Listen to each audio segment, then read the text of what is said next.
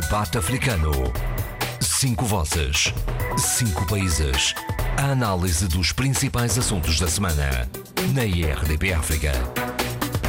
O presidente de Angola, João Lourenço, quer rever a Constituição e o presidente Umaro Sissoko Embaló, da Guiné-Bissau, anunciou a realização de um referendo para alterar a Constituição. Em Cabo Verde, Carlos Veiga anunciou formalmente a sua candidatura às eleições presidenciais e em Moçambique, a pouco e pouco, a cúpula da Junta Militar da Renamo vai deixando as armas e adere ao plano de desmobilização e reintegração. Em São Tomé e Príncipe fazem-se contas aos danos colaterais da pandemia. Olhamos ainda para os passos do peregrino da paz, o Papa Francisco, por estes dias no Iraque. Vivam, este é o Debate Africano, o espaço de debate e reflexão sobre os principais acontecimentos da semana, com Abílio Neto, José Luís Ofer Almada, Eduardo Fernandes, Sheila Khan e Adolfo Maria. Um debate que pode seguir e ouvir a qualquer hora no podcast da RDP África em rtp.pt barra RDP África. É justamente por Angola que vamos, Adolfo Maria, com o anúncio do presidente João Lourenço de uma revisão pontual da Constituição. É verdade. No início desta semana, o presidente angolano surpreendeu tudo e todos. Né? E foi uma dupla surpresa, porque, contra uh, o que é habitual numa reunião do Conselho de Ministros, uh, João Lourenço fez uma declaração pública e, e, ao mesmo tempo, anunciou um projeto de revisão da, da Constituição. Aliás, foi sobretudo para isso, não é? Ela começou a intervenção a dirigir-se a todos os angolanos para evocar os acontecimentos de Cafufo, Cafunfo, a soberania nacional que então foi posta em causa, a atuação das forças policiais, as reações da oposição e outras, eh, e ele reprovou as opiniões daqueles que condenaram a atuação das forças de segurança. Eh, e abordou a questão da campanha que existe contra o atual líder da UNITA, a campanha baseada na evocação da dupla nacionalidade que ele em tempos teve e foi obrigado a ter. Né? E sobre isto, João Lourenço afirmou que há interpretações de má fé, pois no MPLA não há racismo, não há xenofobia, etc. E depois o Presidente lançou a grande surpresa. Anunciou uma proposta de lei de revisão constitucional a apresentar ao Parlamento. E, e, na sua eh, intervenção desvendou alguns pontos importantes dessa proposta, e eu vou reproduzir tal qual. A clarificação do modelo de relacionamento institucional entre o Presidente da República e a Assembleia Nacional, no que respeita à fiscalização política, a consagração do direito de voto aos cidadãos angolanos residentes no exterior, a afirmação constitucional do Banco Nacional de Angola como entidade administrativa independente eh, do Poder Executivo e a eliminação do princípio de gradualismo como um princípio constitucional condutor do processo de institucionalização das autarquias locais. E depois, também frisou a constitucionalização de um período fixo para a realização de eleições gerais. Eh, como me, eh, me, enviaram o documento que foi remetido à Assembleia Nacional, são 38 páginas, 39 praticamente, eh, eu pude analisá-lo. Mais à frente eu, eu darei a, a, minha opinião sobre este documento e mencionarei as várias reações, nomeadamente da UNITA. Mas a sua Mas, opinião... Por agora, não, não por quero... agora o que é real... Diga. Não, não quero avançar já com a, sua, com a sua opinião sobre este documento. Era importante. Okay, não, não, já vou já, mas espera aí. isto, isto é um. Quero, sim, mas há um facto político. Hum. Isto é, quer dizer, uh, por trás disto está um facto político que eu quero primeiro dizer, Muito falar. Bem. Né? Então? Eu quero realçar que, independentemente da profundidade das alterações propostas à Constituição, profundidade ou não, uh, João Lourenço voltou a colocar-se no centro das expectativas políticas das várias elites angolanas. E essas elites tem vindo a distanciar-se da atuação política do MPLA, do MPLA, nomeadamente nos últimos tempos, quando este partido e a comunicação estudial uh, e estatal enverdaram por uma campanha de cariz marcadamente xenófobo, racial e étnico. E, e assim entregaram à UNITA uma bandeira que foi sempre do MPLA. E, e foi a sua afirmação desde a sua raiz. E, e parece que João Lourenço percebeu do desaire. Agora, será que é inteiramente? E procura reencontrar parte do eleitorado que vai fugindo. Por outro lado, a reforma da Constituição, que foi desde sempre uma necessidade objetiva, foi agora assumida pelo Presidente. E, e isto torna-se um trunfo de que ninguém estava à espera. Em nenhum campo. No, por exemplo, no campo dos desiludidos com as mudanças esperadas e que não foram realizadas, no campo da oposição e até, vejam lá, até no seio do próprio MPLA e do governo. Porquê? Tudo indica que esta operação de reforma da Constituição foi preparada por um grupo muito restrito de colaboradores de João Lourenço e no máximo sigilo. Nenhum sinal de, deste projeto de reforma foi detectado ou, ou, foi referido na comunicação social ou nas redes sociais. Apareceu de repente, né? E, claro que da oposição vieram logo reações. O novo presidente da KCE, Manuel Fernandes, saudou a proposta sobre a revisão da Constituição e disse que devem ser encontrados consensos na discussão. Ernesto Malato da UNITA afirmou é um bom passo, estamos atentos ao andamento deste processo, vamos ver como é que vai decorrer. Mas, e mostra isso também a surpresa, depois é que vem a reação de, de, da UNITA oficial sob a forma de, de um comunicado assinado por Alberto da Costa Júnior e que diz mesmo isto, tal qual. A UNITA recebeu com surpresa o pronunciamento do Presidente da República eh, com relação à revisão da Constituição, pois constitui uma evolução inédita no seu pensamento. Se tivermos em consideração e tal que tínhamos apresentado a revisão e, e depois a UNITA eh, começa a resguardar-se logo dizendo que considera que, entretanto, que numa fase pré-eleitoral uma revisão da Constituição pode levantar suspeições, podendo ter como objetivo a não realização das eleições gerais de 2092, etc. Portanto, meu próprio comunicado mostra que, eh, portanto, com algumas contradições, mostra que realmente foram todos surpreendidos. Bom, agora quero que eu. De, sobre reformas constitucionais. Vamos lá ver. Diga lá então. O, Ministro de Estado e chefe da Casa Civil do Presidente da República, Dom de Almeida, é, depois, numa conferência de imprensa, apresentou as propostas eh, formuladas por João Lourenço, já com maior detalhe. No entanto, há uma coisa, não esclarecer até onde podem ir as reformas da Constituição, em pontos que são tidos como fundamentais né, pelos partidos, pelas forças da oposição e por vários, vários setores da, da sociedade civil angolana. Né. a UNITA, no seu, no comunicado que eu fiz referência há bocado, além de dizer que tinha proposto por escrito ao Presidente eh, a revisão da Constituição, a revisão da lei eleitoral, a consolidação da, consolidação da reconciliação nacional, a instituição do poder autárquico e a organização do poder judicial, diz agora que uma revisão da Constituição, em base a um amplo diálogo nacional, deve abraçar em todas as questões a eleição direta do Presidente da República. Isto não está lá. Eh, os poderes excessivos do Presidente da República. Também, se algo, se há, digamos, algumas concessões neste aspecto, também não estão lá. A alteração dos símbolos nacionais. Isto é uma, uma guerra que, que a UNITA está empenhada, mas que creio que não vai ter êxito. A retomada da soberania da Assembleia Nacional seria o controle, por exemplo, da Assembleia, que é contemplado em parte nesta, nestas propostas de, de, de reformas, eh, ou seja, o, o controle do executivo, das ações do Executivo mas uh, também com, com nuances. Uh, e a proibição da acumulação de funções de governadores provinci provinciais e administradores municipais com funções partidárias, uh, isso também não é abordado, né? e, e a introdução da composição paritária da Comissão Nacional de Eleições da na Constituição.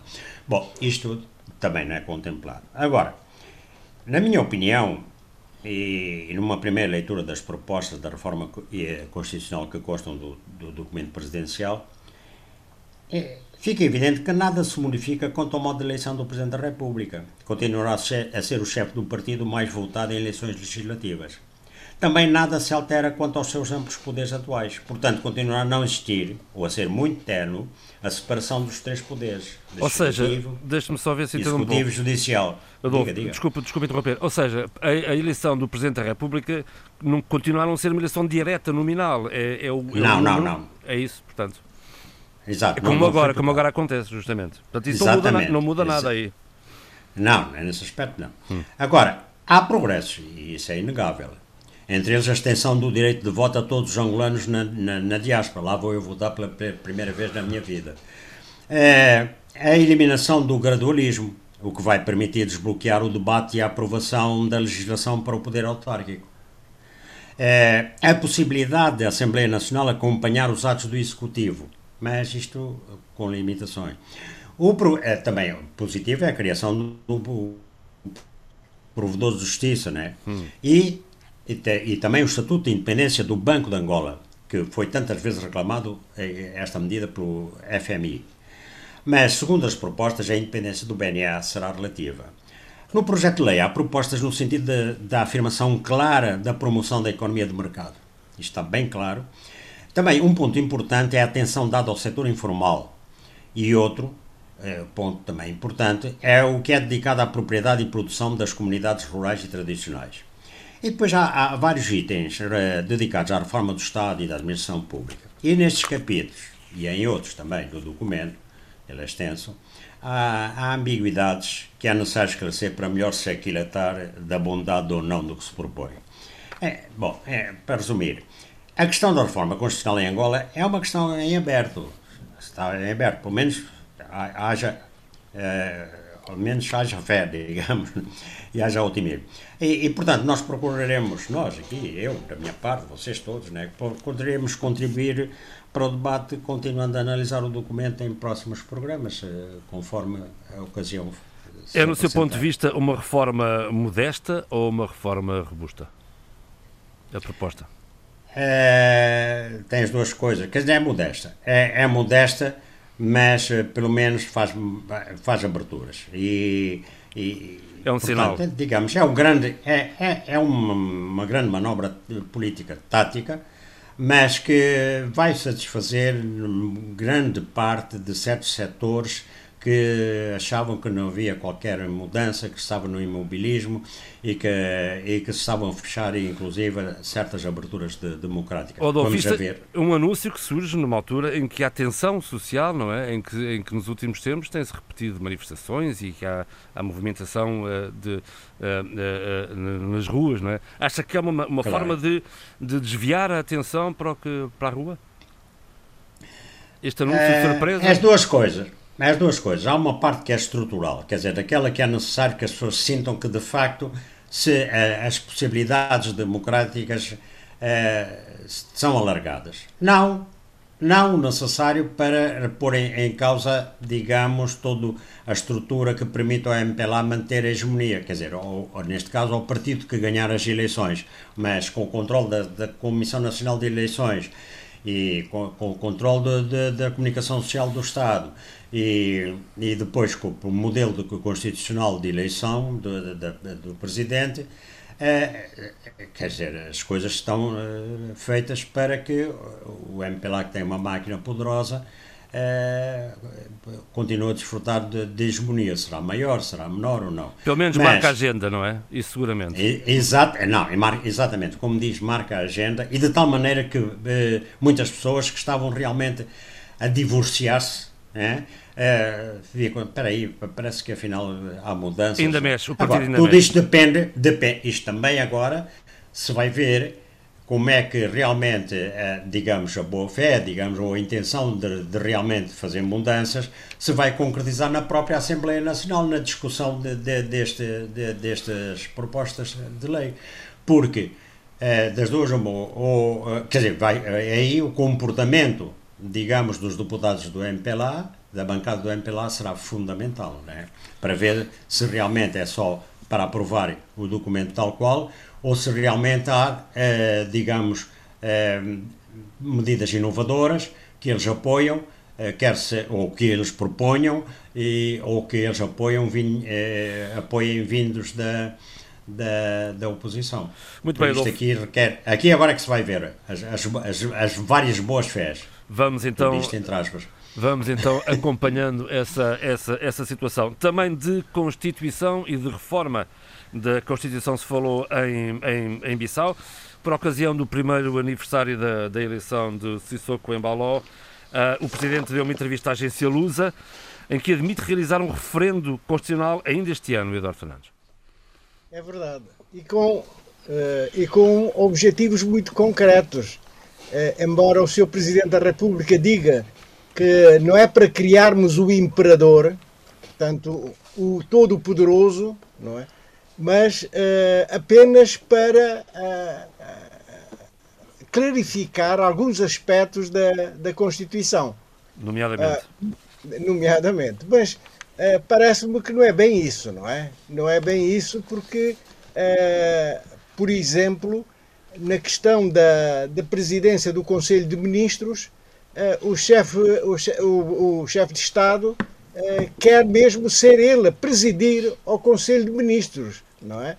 Uh, e, portanto, ele é que dá, delega a função ao chefe do governo para, para, uh, de quando em vez, presidir o Conselho de Ministros. Portanto, há aqui uma inversão no, na, na, uh, no conteúdo da, da, nossa Constituição. Não é? embora ele diga que não, de facto, que não quer ser nenhum imperador, mas vai sendo. As coisas vão, vão, vão as propostas do tal, do, da tal comissão, que é inconstitucional. Todos nós sabemos que a revisão constitucional da Guiné-Bissau parte da iniciativa dos próprios deputados, de dois terços dos deputados. Portanto, não, não é nenhuma comissão a fazer a revisão. Uma, uma comissão Bom, nomeada pelo Presidente. Pelo Presidente. Mas depois vai Atual. dizendo eh, depois vai dizendo que não é para, para, para criarmos nenhum imperador, não é? Hum. Mas não é, não é para criar nenhum imperador, mas é para criar um, um, um, um regime presidencialista, que é isso que ele quer, não é? Aliás, a imitação dos países vizinhos, não é? Uh, que parece que para ele é um bom exemplo de, de como se governa, não é? Portanto, não quer, quer, quer diminuir, digamos, uh, o poder da, da, da, do Parlamento. Do parlamento, do hum. parlamento. É uma discussão Portanto, antiga, Eduardo. É já bastante antiga, mas bastante antiga. Mas a verdade é que nós eh, eh, não foi por causa deste regime que nós tivemos algum problema na Guiné-Bissau, não é? Eh, julgo que as coisas podem funcionar. Para mim é mais democrático e, e portanto, não, acho que não se devia mexer naquilo que tem funcionado com, com, alguma, com, alguma eficiência. Com alguma eficiência. Portanto, não sei é, é, onde, até onde é que vamos com esta, eh, com esta situação, sobretudo com a, a proposta de fazer um referendo, não é? Hum. No fundo, o que é o referendo? Não, não, é para clarificar nada, é para ver se temos um regime semi-parlamentar, não é? Ou vamos ter um regime presidencialista, não é?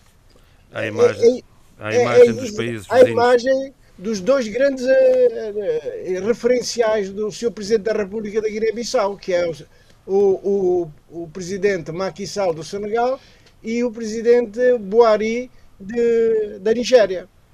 Da Nigéria. Portanto, não sei se será esse o caminho ou se os problemas que a Guiné-Bissau tem tido até hoje foram provocados pelo regime, pelo, pelo, pelo sistema que temos. Mas a, acho que não, não é. A verdade é que a verdade é que o Márcio Zoquembaló tem presidido praticamente todos os Conselhos de Ministro uh, e nomeou inclusive um vice-primeiro-ministro. Uh, talvez ou um arrepio da, da Constituição não é exato Portanto, vai, vai, vai no, no fundo este, esta, uh, esta esta alteração da revisão provavelmente uh, permitirá digamos oficializar uma situação de facto que já vai existindo Exatamente. Eh, eh, no fundo, reforçar os poderes do próprio presidente e irmos caminhando para um regime presidencialista. Não é?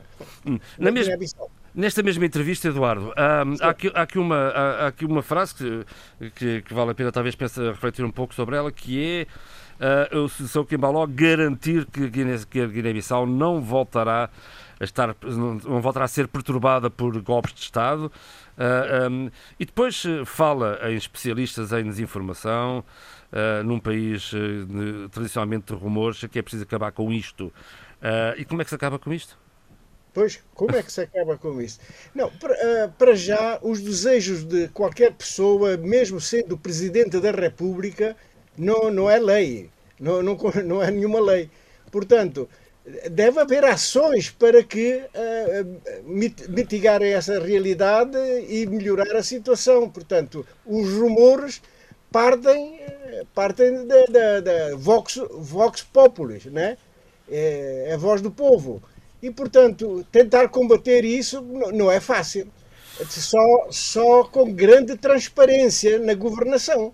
É? Mas, Zé, diga, diga, desculpe. Diga. Não, desculpe, interrompi, continuo, por favor. Sim, sim havendo uma, uma boa transparência, uma boa comunicação também, eu acho que os rumores deixam de, de, de existir.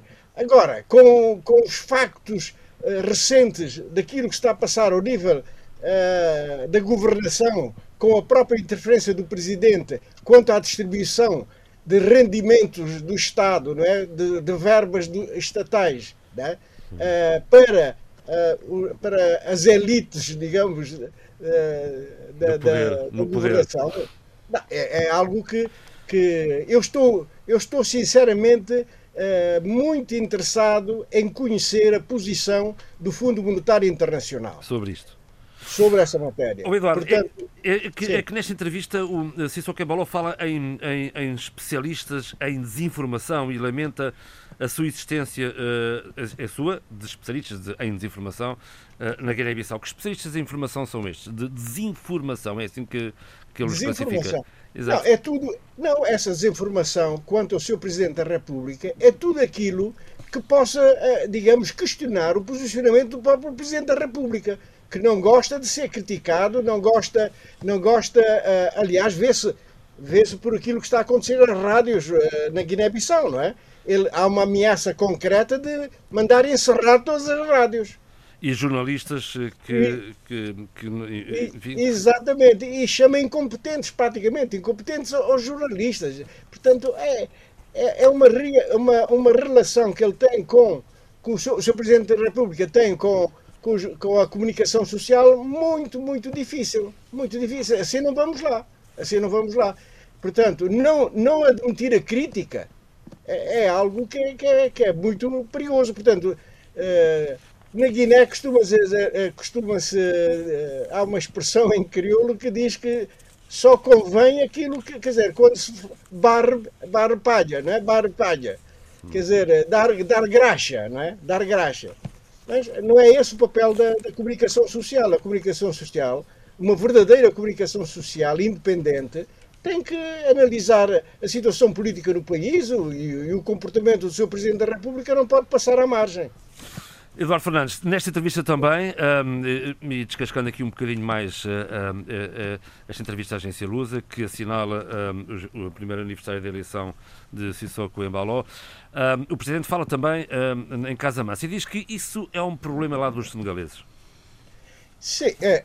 É mesmo? A verdade é que, é, é, é a verdade é que o, o problema é, é, é, da República Senegalesa, mas a, a proximidade com, com a Guiné-Bissau, as relações familiares que existem entre os dois territórios, Casamance e a Guiné-Bissau, tendo atenção até um, um fator étnico. O Jolás de, de Casamance e os Fulupos da Guiné é uma única etnia, uhum. não é? Há relações familiares muito intensas e uma, e uma circulação uh, que foge, inclusive, aos, aos controles uh, fronteiriços, com dos, certeza. dos respectivos governos, não é? Portanto, uh, o que se passa em Casamansa interessa-nos e de que maneira? A Guiné-Bissau. A Guiné-Bissau. Portanto, é, é para seguir de muito de perto, o, o governo, o seu Presidente da República deve acompanhar muito de perto uh, para uh, evitar que o, os problemas da Casamance possam depois, uh, afetar o, a zona norte da, da Guiné-Bissau para, para cima do rio Cacheu. Né? Entre Cacheu e Casamance é um território de, com muito contacto e influência de Casamance, do Senegal. Portanto, é preciso ter muita atenção a esse, a esse aspecto. Não atirar uh, achas para a fogueira, mas tentar uh, uh, uma, uma, uma, tentativa de reconciliação entre as forças democráticas de Casamance e o governo do Senegal. E como o Sr. Presidente da República da Guiné-Bissau é amigo do Presidente de, do Senegal, Macky Sall, então, olha, era bom que aconselhasse o Sr. Presidente do Senegal a a encetar uma verdadeira, uma verdadeira reconciliação com um dos territórios mais importantes do Senegal. Mais ricos. E, e, o mais rico e é o celeiro do Senegal. E, e, e, na, na, e na, costa uh, e no mar também, ali perto de Casamassa, parece também há petróleo, não é? Exatamente. Ora. Aliás, uh, uh, Casamassa fica na sequência, fica uh, na, na, linha de fronteira com a Guiné, não? Exato, e na continuidade da costa guineense, não é? E, e, é precisamente no offshore, nesse offshore, e, e até sobre, existe sobreposição de, de, de, de cert, do petróleo entre os, uh, os dois territórios. Portanto, é preciso, é preciso ter muita atenção nessa matéria. O offshore é a grande riqueza ainda inexplorada uh, do futuro da Guiné e, e também do Senegal. Né? É disso que se trata. Muito é. bem, vamos, vamos dar um pulo a Moçambique. Shelakan, um, esta semana eu, eu, eu registrei aqui e, e com, enfim, a vir-me a uh, comentar esta, esta situação, uh, o número 3 da, da Junta Militar que também baixou, uh, entregou as armas e aderiu ao processo de desmobilização e reintegração. Uhum. Bem, é importante referir o seguinte: é que este número 3, eh, estamos a falar Quem de é, André Matsangaíça Júnior, sobrinho do, do, do, do, primeiro nome e, e, e fundador da Renamo, é preciso referir isso foi recebido pelo Presidente da República, Filipe Niusi. Algo que não tinha acontecido com as, os ultra, as outras duas uh, figuras que também saem, ou que saíram, para ser mais preciso em termos temporais, da, da, da, junta militar, esta ala dissidente da Renamo, e que a Renamo, e é interessante dizê-lo, uh, que a Renamo diz que não há alas dissidentes dentro da Renamo. A junta militar é a junta militar, a Renamo é a Renamo. E, e isso era importante referir mesmo ao nível da, desta, desta, desta, em torno desta figura de André Matsangaíça Júnior. Portanto, é, uma, é, alguém que tinha uma, uma, um papel relevante dentro da junta militar, alguém que decide deserdar, eh, e temos falado, tem, esta semana falou-se muito nesta questão das deserções, deserções dentro da junta militar, e que passo a citar porque ele foi, para além de ter sido recebido por Filipe News, e portanto imaginem uh, em termos de visibilidade e de, de, de mediatismo que, que recebeu, em que, ao ser entrevistado por alguns jornalistas, ele diz, passo a citar, o objetivo que me leva a estar aqui, principalmente, é a paz. Paz que deve haver no centro do país. Passo a citação.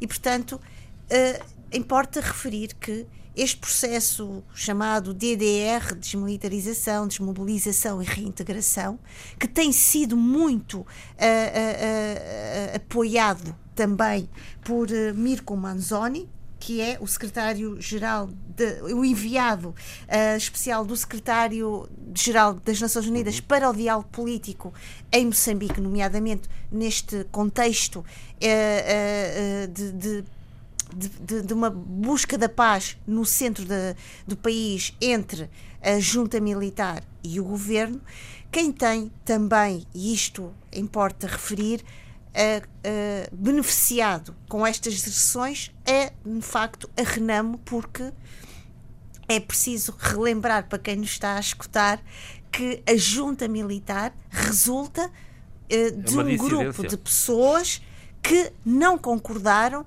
com a liderança e com a escolha do Suf Momad como líder, como novo líder de, de, de, da Renamo. E, portanto, a, a, a dissolução por um lado, e a, e a, e a gradual perda de poder e de capacidade de reação Uh, com todos estes atos de, de instabilidade uh, uh, ao nível das populações. Ainda nível... esta semana a linha de ferro voltou a ser atacada. Exatamente, ao nível também do, de, de não instabilidade, não só das populações, mas também instabilidade ao nível da mobilidade, porque isso também é importante, no centro do, do país. Portanto, esta, este, este, retirar esta, esta força a, a Mariana Nhongo vem uh, de uma forma muito, muito direta dar maior uh, autoridade, poder, reforço à Renamo, porque a Renamo deixa de ter uma espécie de ruído, uma espécie de pedra de, no sapato, uh, com a qual teria de estar sempre e constantemente a lidar, constantemente a dissociar-se dessa perda de sapato, porque havia já alguma confusão entre por um lado, junta militar e os ataques da junta militar e alguma confusão com forças residuais da Renamo. E, portanto, esta dissolução e este, esta, uh, esta, esta erosão de poder que Mariano Nhongo vai começar a sentir, e já sentiu, e, e uma das questões que se debatia uh, uh, esta semana nos vários painéis de, de debate era que uh, André Matsangaíça, algumas fotografias do passado eram de um homem forte e agora é de um homem fisicamente debilitado, muito mais magro, e portanto isto demonstra também que as forças de Mariano Nhongo estão a perder capacidade de atacar, de se alimentarem dignamente. O mato mata, não é? O mato mata e, acima de tudo, o cerco que as forças de defesa estão realmente a criar e já criaram começa a ser visível, não só nestas sessões, mas também visível também fisicamente, uh, na aparência física destas pessoas. Até porque podemos admitir, desculpa, podemos admitir que, uh, que André Matsangaíça, João Machava e Paulo Neguirande, que foram os outros dois sim, membros sim, influentes da, da, da, da, Junta Militar, poderão também dar indicações eh, às Forças de Segurança des, de, do posicionamento da junta militar no mato, não é? Sem dúvida, mas aqui há uma coisa interessante que, que eu ouvi vários, vários comentadores uh, falando sobre isto e, e, realmente esta semana uh, uh, ocorreram debates muito interessantes, muito, muito ricos ao nível de, de, de, do que se está a passar em Moçambique, muito apelativos, muito, um, ehm, como se diria, caudalosos em termos de informação e de reflexão. E, e uma das questões é esta logicamente, também a compensação que estas pessoas, estas pessoas que saem da junta militar uh, uh, vão ter ou, ou terão, deve ser, devem ser muito promissoras, porque uh, não, não, não se imagina que estas pessoas saem assim de uma forma muito uh, ingênua e quase que de uma forma uh, solidária. Uh, acredito que o, todo, todo o pacote de recompensações e de, e de uma espécie de gratidão desta saída deve estar a ser também muito interessante e apelativo. E, portanto, há aqui várias dimensões que é importante ter também colocar uh, nesta mesa de, de, de, de, equações e de, reflexão. E, e sim, uh, acho que o governo vai ganhar em termos de, informação logística sobre o que se está a passar em termos de, de orgânica da junta militar e também da, da, sua, do seu, dos seus vários paradeiros em termos de, de localização, certamente. E será interessante também seguir uh, na Renamo, uh, digamos, o posicionamento de Yusuf Momad no interior do partido, ele que tem uma, uma liderança um pouco. teima a afirmar-se como líder da oposição. Bem, como eu disse, como eu estava a dizer há pouco, é, é à medida que a junta militar vai não digo desaparecendo, mas vai, vai sendo reduzida em termos do seu, do, da, dos seus pilares, e à medida que esta, esta, este cerco.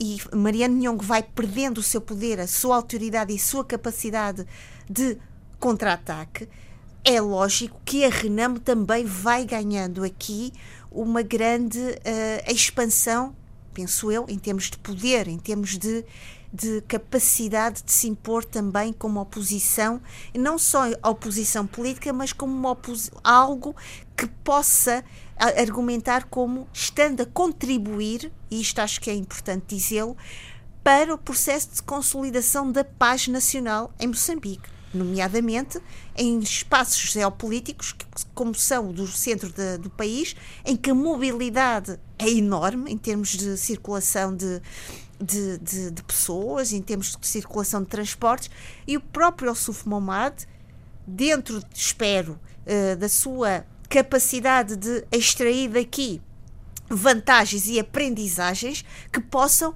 corroborar e enriquecer a sua liderança, não é? E que ele possa, ele próprio, ter um olho, um olhar arguto e perspicaz em retirar daqui vantagens para si como líder da Renamo. rtp.pt barra RDP África, a emissão em podcast pode ser seguido, pode seguir este debate africano uh, em qualquer hora e em qualquer lugar. Um, José Luís Ofer Almada, em Cabo Verde, uh, Carlos Veiga, não há duas sem três e avança novamente, uh, uh, vai outra vez a votos. Sim, Carlos Veiga já tinha anunciado a sua candidatura, portanto é uma candidatura. Não é uma novidade propriamente, claro. E agora, portanto, há uma, há, há uma apresentação da candidatura em termos oficiais. Mas sejamos claros, a candidatura é realmente oficial quando é apresentada ao Tribunal Constitucional. E lembremos, nos tempos passados, a confusão que isso deu, porque uh, quando a candidatura é oficial mesmo, há, portanto, a suspensão do mandato do, do, do, do, indivíduo que se candidata, quando, por exemplo, é primeiro-ministro. Não é o caso de Carlos Veiga. Não, não, é, o, é caso, caso. não é o caso. Portanto, isso é para efeitos de pré-campanha. Quer dizer, oficialmente é ainda um pré-candidato.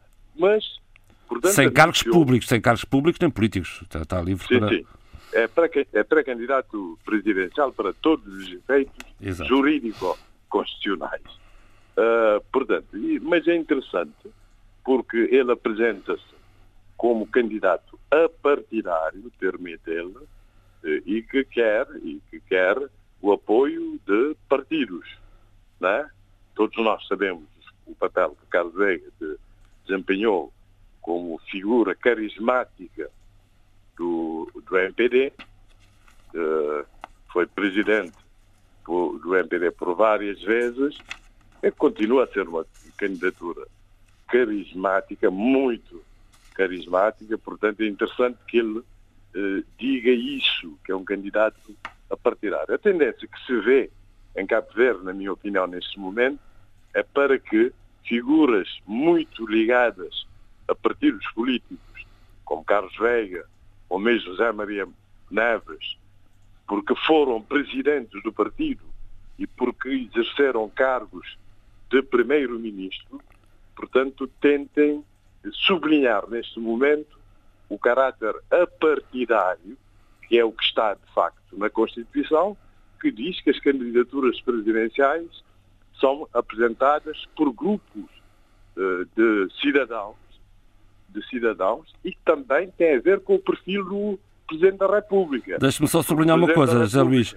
Carlos Veiga disse estar acima dos partidos, não é? Exatamente, é um pouco mais. É um pequeno, é uma, é uma subtil eh, nuance. Não, porque o Presidente da República, no regime cabo-verdiano, é o moderador do sistema. É verdadeiramente o Presidente de todos os cabo-verdianos e é o símbolo da nação, da unidade nacional, da independência. Por isso, essa questão também de, tem que, de, de ele ter, ter que ser um cidadão originário exclusivamente. Na verdade, o que não se exige para outros altos cargos públicos. Bom, dito isso sobre Carlos Veiga, queria falar, portanto, do que está mais ao pé, que é, portanto, as eleições legislativas eh, como se sabe, o prazo das candidaturas eh, já, já está a decorrer, eh, se não me engano, até dia 8 ou dia 9 de, de, de março, e, e, e, já há listas publicadas, designadamente do MPD. Mas eu só falarei das listas. Uma boa ideia. No, no próximo. Quando programa, forem todas publicadas e conhecidas. Quando forem todas Ora. publicadas e conhecidas. Neste momento, há, há portanto, uh, assuntos relevantes a ver com isso. Portanto, o, o MPD, o PICV e o CID já anunciaram que vão candidatar-se para todos os círculos eleitorais, inclusive da diáspora. Há dois partidos que só se candidatam em alguns círculos eleitorais, designadamente o Partido Popular e o PTS, que não tem qualquer não tem qualquer deputado, de, não tem qualquer deputado eleito até agora. Não tem qualquer deputado eleito. Do PSD, Partido Social Democrático. Não, praticamente portanto, não existe, não, desculpa. Não, não, não sou, só aparece nas eleições, mas até agora. Só se conhece o líder, só se conhece o líder de 5 a 5 anos, mais há nada. um assunto extremamente hum. relevante neste hum. momento, que, é, que são, portanto, as polémicas relacionadas com o Partido do Trabalho e da Solidariedade. Se me permitisse, Como? se permitisse, iríamos lá depois de eu falar aqui, de passar ao Abílio Neto e, e veríamos, ou Não, iríamos não, então mas depois. está dentro da, da, da questão das... Então das agradeço vidas. que seja Se não breve, perco- por favor. Sim, sim. Se não me perco, e o assunto é mesmo relevante. Eh, Como se sabe, o Partido do Trabalho da Solidariedade foi fundado por Onésimo Silveira e, e sempre eh, conseguiu eleger um deputado em eleições anteriores, eh, de 2001, se não, se não me engano, em aliança com o PCD, Partido da Convergência Democrática, depois, de certa forma, quase que desapareceu de circulação. E agora aparece outra vez à baila, porque tem eh, como autoproclamado cabeça de lista para Santiago Sul eh, um, um conhecido músico que é o Romeu de Lourdes, um, portanto, músico muito bom e muito popular, mas que despoletou uma polémica. Porquê? Porque um, o, o, o, o presidente que se diz em exercício ilegítimo, José Augusto Fernandes, diz que deu aval para o tal eh, cantor eh, Romeu de Lourdes. Eh, ele considera que, que ele é o presidente legítimo eh, do PTS, eleito no Congresso de 2015, em que ele também concorreu às eleições, e considera ilegal um outro Congresso realizado em 2018, que elegeu uma outra pessoa, Gilson Alves, como presidente do PTS Essa e que diz que não dá aval nenhum a Romeu de Lourdes. Zanga-se as comadres, é descobrem-se as verdades. É uma política doméstica De- de- muito, muito, muito própria. Eh, Muito própria. facto, Não tem qualquer segundo- deputado no Parlamento segundo- há mais de segundo 10 anos. notícias 20 do, eh, do, do jornal Santiago Magazine, eh, o, o- o Tribunal Constitucional considera José Augusto Fernandes como presidente legítimo do, do PTS. O que é que acontece? Neste momento está a decorrer um congresso, um congresso do, do PTS, em que querem remodelar todo o partido e apresentar listas a três círculos eleitos, a três, a seis círculos eleitorais. A Santiago Sul, a Santiago Norte, a São Vicente e aos três círculos eh, da diáspora. Vamos a ver, portanto, o Vamos é seguir com é muita, com muita curiosidade José Augusto Fernandes esse pequeno partido. encontra-se doente neste momento, portanto não se candidata e o partido está a ser liderado, eh, segundo esta ala, pelo vice-presidente eh, Mário, Mário Sim, senhor. Vamos, vamos seguir, vamos seguir esta, esta, esta novela no, no PTS, que parece, re- parece querer renascer ah, das cinzas. Abílio Neto, ahm, vamos ah, a São Tomé. Na atualidade política, esta semana, o que é que, o que, é que de- eu destacaria talvez ah, aquela questão do, do lixo tóxico, não sei, ah, Abílio. Eh, o destaque está claramente no facto de de já, de já estar anunciado e agendado a chegada ao país eh, das primeiras vacinas eh, contra a Covid-19, por via eh, da ação eh, da COVAX. Isto foi eh, anunciado e parece que, inclusive, até já a data e já eh, número ou quantidade de vacinas a, dis- a disponibilizar-se eh, ao país.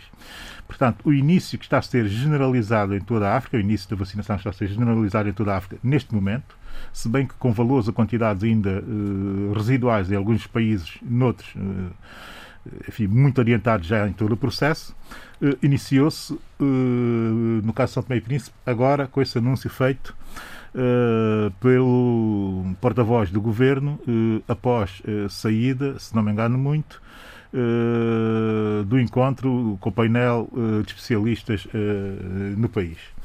Eh, dito isto, eu quero fazer aqui uma espécie de re- rewind, eh, porque estamos a viver, o país está a viver um momento muito complicado, em que nos vemos eh, despidos de alguma dignidade enquanto país e até enquanto povo. toda esta situação à volta da ausência ou da inexistência de oxigênio na ilha de São Tomé põe a nu muitas das nossas insuficiências e põe a nu também muitos dos nossos complexos e, e põe, e, pior do que isso, desnuda totalmente a situação de quase ausência de Estado uh, em São Tomé e Príncipe. E isso preocupa e preocupa uh, profundamente. Eu parece que estou a ser alarmista, mas não estou a ser alarmista, estou a ser muito realista na, na, na análise que estou a fazer. Não é só simplesmente uh, a falta de oxigênio uh, no Hospital uh, Central Aires de Menezes, que está em causa é o desleixo, porque temos uma fábrica de oxigênio no Hospital Aires de Menezes, o desleixo pelo facto de não ter sido feita a manutenção constante dessa fábrica para que não houvesse um corte de produção e um corte de fornecimento de distribuição de botijas uh, de oxigênio. E foi preciso buscar uma peça ao príncipe, uh, uh, Abílio? Naturalmente foi preciso, e esse é o segundo Mas aspecto. Mas a população do príncipe não achou esse é o segundo aspecto, esse é o segundo aspecto que é relevante e que uh, sustém a minha tese da ausência total de Estado nesta altura em São Tomé uh, e Príncipe. Uma ausência de Estado que também pode levar a uma uh, ausência da nação. No caso do Príncipe, uh, por ação do Presidente do Governo Regional, disponibilizou-se uma peça que era peça que não existia na fábrica de produção uh, em São Tomé. Por falta de manutenção, lá está. Naturalmente, por falta de manutenção, por falta de gestão, por falta de antecipação de cenários, por falta de tudo. Uh, inclusive, muito por falta de competências. Uh, e o Príncipe faz aquilo que, do ponto de vista de um país, de um Estado e de uma nação, se deve fazer. O território apesar de descontinu, descontinuado, é o território de uma única nação, um território de um único, são territórios de um único país. E cede essa peça por 15 dias. Terceiro, o pior disto é que já havia sido anunciado que estava a chegar ao país uh, um, um, carregamento de doação do Gabão e que já tinha sido pedida a peça e que muito brevemente ela estaria em São Tomé e Príncipe, em, entre 10 a 15 dias, uh, se eu bem uh, entendi.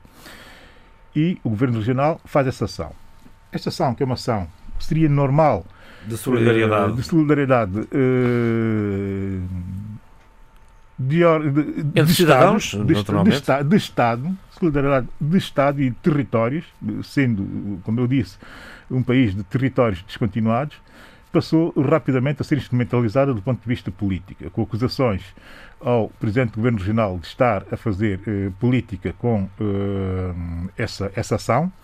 Eh, por outro lado, a população do Príncipe que eh, vê mal que o seu Presidente Regional eh, faça uma ação dessas quando ela é esquecida reiteradamente pelo, pelo, pelo, pelo, Governo Central, em, São Tomé, e uma série de ataques e de despropósitos que eu não consigo entender. Em São Tomé e Príncipe falamos muito, eles falam muito, uma coisa que eu não gosto de falar, e reiteram muito a ideia de que nós somos um país unido eu estou a marimbar para a união entre os santomenses. De facto, é uma coisa que não me preocupa minimamente.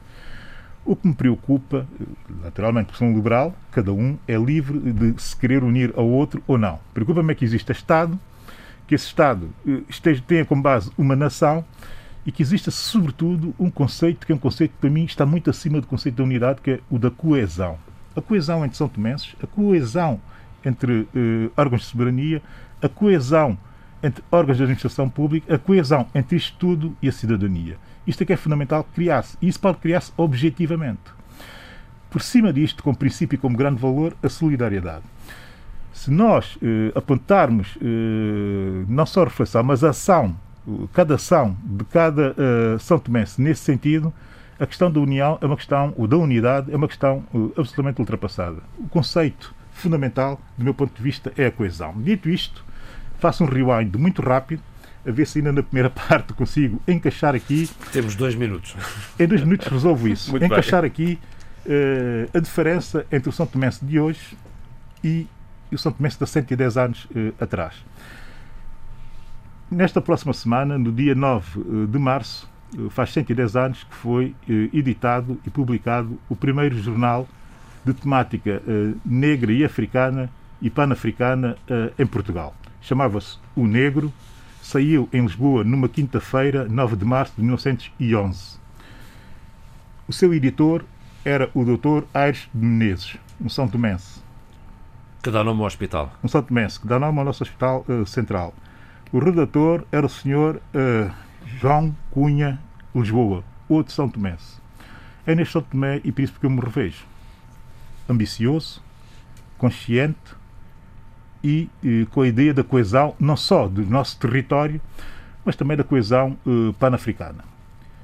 E o editorial deste jornal tem como título principal é o seguinte: reflitamos. E, e, aqui está condensado tudo que nós, São Tomé, 110 anos depois, não conseguimos, não conseguimos fazer. Passo a citar muito rapidamente, e acho que ainda encaixo dentro do, da primeira parte do programa. A nossa escravidão é secular e, em virtude dela, temos sofrido todos os vexames e tiranias, e, em virtude dela, temos sido alvo aonde a inveja, o crime e o insulto têm crivado impunemente as suas setas venenosas. Como o resignado Marte do Calvário, que rezou pelos seus verdugos e perdoou os seus carrascos, os nossos avós e os nossos pais têm bendito e pago aos seus magistrados aos seus exploradores, aos seus parasitas e aos seus tiranos. Tem pago governo, justiça, renda, contribuição e soldado. Tem pago por tudo para comprar e vender, para beber e comer, para respirar o ar e gastar e, e gozar a luz do sol e até para nascer e morrer. Queremos ter chegado para todos nós, velhos ou crianças, adultos ou novos, o momento assado, achado, em português antigo, para refletirmos, não queremos continuar a ser enganados porque estamos fartos de pagar, estamos fartos de tutores, de salvadores e senhores e tudo que aspiramos é aprender a orientar as nossas ideias e libertar-nos de todas as formas de tirania e exploração com que nos têm escravizado, esmagado em nós todas as energias de inteligência e todas as manifestações da vida social. Foi, foi escrito em 1911. Em 1911, um por um São Tomense, por um São Tomense, por um São Tomense, e é preciso dizer o contexto, eh, que estamos na, na República, eh, na Primeira República Portuguesa, em 1910, no pós-Primeira República Portuguesa, eh, estamos na criação de uma série de ligas e juntas de temática africana, e para terminar dizer o seguinte, é neste São Tomé e Príncipe de grandeza, de ambição, de honra e de dignidade é que eu me revejo. Essa é a história e esse é o legado que nós temos que agarrar. Não uma série de patifes, que é mesmo assim, eh, a coisa tem que ser colocada, que tornam, que querem transformar um povo que é um povo grande de um povo indigno e um povo desumanizado rtp.pt barra RDP África, a qualquer hora, em qualquer lugar, para ouvir o debate africano em podcast. E é por lá que continuamos. E continuamos com um, Adolfo Maria. Volto a Angola uh, e volto aos, aos, outros temas que o Adolfo tinha proposto para hoje, uh, nomeadamente um, o cafunfo. Uh, já aqui falámos, João Lourenço abordou a questão no Conselho de Ministros que presidiu esta semana, mas Rafael Marques também lá foi e, e disse justiça. Eu posso de, de dizer qualquer coisinha sobre Moçambique, sobre a, a coisa militar? A, por amor de Deus, então não pode. Então, mas é preciso, é preciso essa deferência toda alguma vez. Caramba, era o que me faltava agora. Não, depois, depois, depois da brilhante exposição, depois da brilhante intervenção da Sheila, é pouco a, a dizer, eu queria só uma nota de, de rodapé. É, é, é irónico. Hum? Eh, e é paradoxal que tenha sido a Frelimo a resolver o problema da Renamo, eh, digamos, cercando e impedindo a expansão da tal junta militar. Porque politicamente, se essa junta militar, se não fosse isso, dada a fraca liderança política da Renamo, a junta militar jogou sobre, jogou sobre esse, esse digamos, esse valor, que, que ela entendia como valor, que era ter as armas. Uh, também não compreendeu bem o momento e julgava que realmente através disso ia resolver os problemas internos da Renamo. Uh, é evidente que esta saída, ou deserção, como se quiser chamar, de, de vários responsáveis da junta militar, é, dito é, a sentença de morte da junta militar como organismo, porque o desgaste é grande e apesar de não haver um contraponto político poderoso, que seria a direção da Renamo, ela, ela não tem condições de subsistir, de subsistir na atual situação moçambicana. Bom, era só isto que eu queria e muito dizer. bem. Uh, uh, Adolfo, permite-me só dizer Diga. uma coisa. Eu porque a sua nota sim. rodapé, as notas de rodapé são muito importantes. Ah, Dizem é? sempre Muito qualquer bem. coisa que o texto principal não, não foi capaz de dizer ou exprimir da a melhor maneira. Mas era Tá só bom. para dizer que a Frelimo também não está sozinha nisto tudo. É preciso perceber que há outras forças, outras parcerias a nível internacional que também Claro. têm contribuído enormemente e com grande eficácia para este diálogo. Portanto, não vamos Sim, pôr a. Frelimo aqui como. Não, eh, mas ela foi a ferramenta, ela foi o pronto. instrumento. E já agora meto aqui a colher também, porque eh, convém não esquecer o MDM, apesar de tudo, e já lá vamos, Sérgio, já lá vamos. o sim, sim, MDM. sim, sim, sim, sim. Adolfo, siga. Bom, ah, ah, ah, vamos lá ver. O- ativista angolano Rafael Marques, não é? Eh, que é investigador, ele publicou livros sobre di- diamantes de sangue, quer dizer, o saque que era feito eh, na, na Lunda pelos vários generais, quer da UNITA, quer do MPLA, no passado. E ele agora está à frente da UFOLO, eh, que é o Centro de Estudos para a Boa Governação. O FOLO, como eu já disse, quer dizer liberdade. E ele já fez sessões em Huila, Benguela, e, e agora vai às Lundas. E ele diz que, porquê? Que pela primeira vez temos a oportunidade de estar no terreno junto com as autoridades, com as comunidades, para discutir uma solução sobre a violência sistémica. Isto bem dito, porque de facto ali é, este é um, um assunto muito complexo. Essa violência é crónica, não é? Que basta dizer que é uma zona de garimpo, de roubo, não é? Bom, então ele diz, eh, Rafael Marques, sobre os problemas da pobreza e porque é que as pessoas numa terra tão rica em diamantes são tão pobres e como é que se pode garantir que as pessoas retirem benefícios da riqueza natural eh, que, eh, que a região contém. Eu lembro que Rafael Marques fez um protocolo com as autoridades angolanas, com a polícia, inclusive. E estas jornadas de cidadania e segurança pública, como são chamadas, realizam-se em parceria com o Comando-Geral da Polícia Nacional, que estará representada pelo diretor adjunto da Escola Prática de Polícia, e, e diz que diz, eh, e também eh, para trabalhar com as autoridades de ordem pública no sentido de garantir o máximo respeito do direito à vida e pelos direitos humanos. E também estão presentes eh, representantes da Diamantífera Estatal em Diama, da Sociedade Mineira do Congo, do Consórcio de Exploração Diamantífera da região, autoridades locais, eh, o governador da Lunda, eh, da Lunda Norte, Ernesto Moangala, membros do Executivo, familiares de vítimas da sociedade civil e das igrejas. Eu acho eh, esta iniciativa muito interessante. Eh, eu creio que Rafael Marques está, está fazendo, começando uma, uma carreira política. eh, com não sei bem com que, com que perspectivas, o que é que ambiciona, mas é evidente que ele eh, realmente, através de- do, do, do passado de investigação e também destas ações concretas, que são altas ações de cidadania e ao mesmo tempo de profundo significado político, eh, eh, Eu já ele agora está recordo- realmente construindo algo. Ele, Diga, diga. ele que foi uma voz ativa contra a corrupção, uma voz perseguida pelo, pelo regime de, de, de, de José Eduardo Santos. Exatamente. E hoje é um aliado de, De João Lourenço. de João Lourenço. Eh, e, e so- mas, sobretudo, este tipo de ação eh, é um, um tipo de ação muito importante. Seja com objetivos ou não, o que interessa no concreto como é que ela realmente põe todas as pessoas a dialogar, porque o que Angola precisa é de diálogo, de conversa, de debate dos problemas e não só o dedo acusatório, que foi a cultura que o MPLA introduziu em Angola, que é exclui, exclui, aquele é contra, aquele é contra, fora, mata.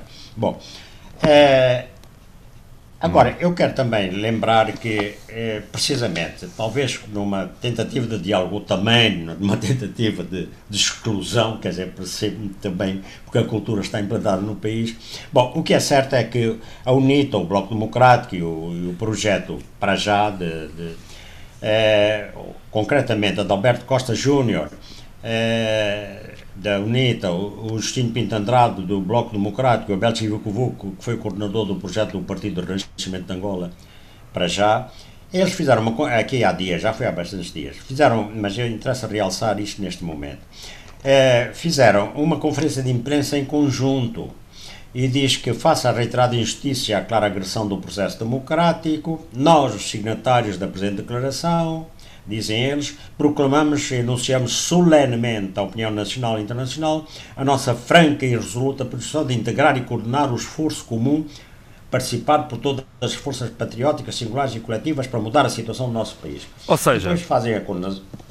ou seja, ou ou seja, É o esboço de uma frente, Ora. é o esboço do- de, de uma frente de partidos de oposição. E era isso que eu queria dizer. Portanto, é um salto qualitativo na luta entre a oposição que tem sido apresentada dispersa, agora eh, dispersa eh, na, na luta contra o MPLA. Bom, atenção, eh, de qualquer modo, depois no concreto, já houve várias tentativas nesse sentido, não talvez com este aspecto, mas e também com estas personalidades, mas depois quando chega o momento de, de se Da fazer verdade. quem é quem e quem é que manda, então os protagonismos vêm ao de cima Pois, e, as coisas. quando chegamos às contas Bom, de e nestas- mercearia, quando chegamos às contas de Exatamente, mercearia, a exatamente. história é outra. Ah, e a propósito de contas de mercearia, e para terminar, eh, o Ministro da Defesa Nacional, segundo o, o Net, eh, o Clube Netcap, eh, o Clube Capa, eh, Net, eh, Clube Capa Net Angola, né, eh, que é que ele homologou recentemente uma ordem de detenção do Adito da Defesa junto da Embaixada da República de Angola em Portugal, Eugênio Leopoldo Feio, o coronel e do seu financeiro capitão Euclides Dionísio, Dionídes eh, Augusto por alegada má gestão e peculato. E depois a, a ordem de detenção dos dois militares em serviço na capital portuguesa eh, resulta de um processo que está a decorrer na Procuradoria Militar de, de Angola, baseada em dois relatórios da Inspeção-Geral da Administração, e, portanto, eh, eles já, já foram exonerados os referidos diplomatas e agora eh, aguarde-se, não sei se, já, se eles já regressaram a Luanda na condição de detidos. Mas há outros, eh, outros diplomatas também arrolados pela Procuradoria Militar. Um Eh, coronel, o coronel Bartolomeu Teca. Em Lisboa eh, ou noutras tá- embaixadas? em, em, em Lisboa. E, e, e também é o, o Tenente-General Samuel Zinga Emílio, que exercia as funções da DID de Defesa em, em Lisboa. Eh, não- talvez uns sejam mais antigos, não sei se, são, se pertencem Porque o, o atual é o, é o general Eugénio Feio, não é? Exatamente, Eugênio Fraio. Fraio. Leopoldo Fraio. Fraio. Eh, pronto, era esta notícia. Isto quer dizer que realmente questões de, das chamadas as corrupções, desvios e tudo isso, já, nós, toda a gente sabe, não é? Sobretudo ao nível das embaixadas, que se passam coisas tremendas. E, e quando há discussões porque as bolsas não chegam por aí fora, bom, sempre houve desvios. E como havia pouco controle e como não havia, digamos, a ideia de que eh, isso são crimes, eh, portanto, é, cada um se safa, eh, eles foram sucedendo. A foram-se malha aperta-se. A malha vai-se É apertar. hora agora, o, o resumo é esse, é a sua frase. Muito a malha aperta-se. E eu fico aqui, fico por aqui. Mas não se vai embora, não se vai embora. Não, não, gosto, do, gosto de os ouvir. E não precisa de pedir licença para entrar, está sempre cá dentro, pelo amor de Deus. Já- E não é, no- e não Não, é é- nota de rodapé. Exatamente. Não, porque o, o o programa vale pela interação e, pela, e pelo, e pelo, e pelo Claro. debate entre todos. Senão Não, isto porque era um assunto para. Não, desculpa lá, é porque era um assunto Tá para, certo. para- da Tá primeira parte. E eu não pude intervir no momento em que, aliás, ainda fiz sinal, em que eh, passou a, pa- a palavra ao João, para, ao Zé Luís. Estamos a rir para A quem nos ouve. tecnologia é muito malandra, não é, Adolfo? Para quem, É, para quem nos ouve é bom, já agora saibam que o Adolfo Maria, o José, o José Luís Ofer Almada e, e, e o Eduardo Fernandes estão à distância, em casa. A Sheila Cano está no nosso estúdio do Porto. Presencialmente comigo está apenas o Abilionete e muito bem. Bom, vamos ah, a Moçambique, Sheila. Ah, e vamos ah, ah, ao senhor que segue no MDM. Bem, vamos ao senhor que se segue no MDM, que vou apresentá-lo.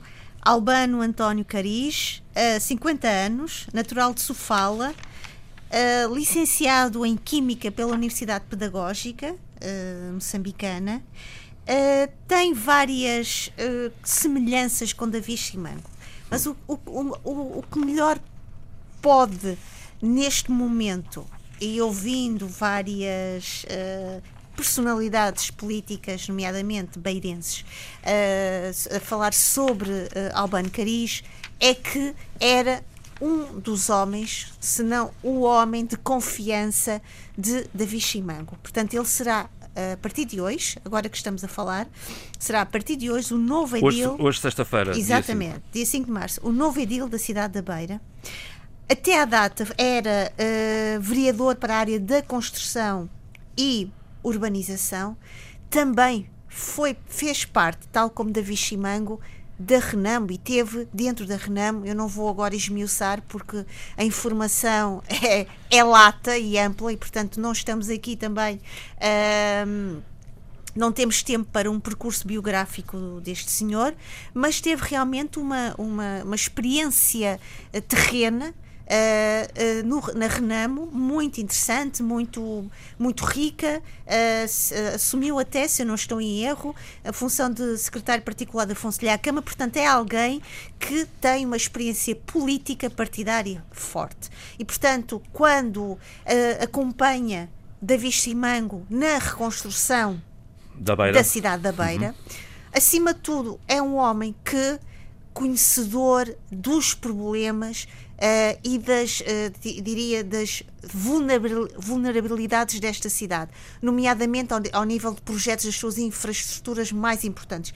Estou a falar aqui o saneamento do meio ambiente, a reconstrução da vala de drenagem, estou a falar aqui a proteção uh, da cidade da Beira relativamente à erosão costeira, a circulação nas estradas, portanto, é um homem que vem realmente de toda uma experiência e um percurso muito uh, conhecedor da sua realidade, conhecedor de quem foi uh, uh, Davi Simango, da sua liderança e, nomeadamente, o que diziam vários, uh, vários dos, dos, parceiros políticos e companheiros de Davi Simango e até ouvindo um, um, dos jornalistas falando do percurso de Alban Cariz, que ele dizia, Davi Simango, uh, com alguma uh, assiduidade e com grande cuidado, escutava a opinião, o conhecimento de Albano Cariz. Portanto, há aqui, por um lado, alguém que vem de um contexto de cumplicidade,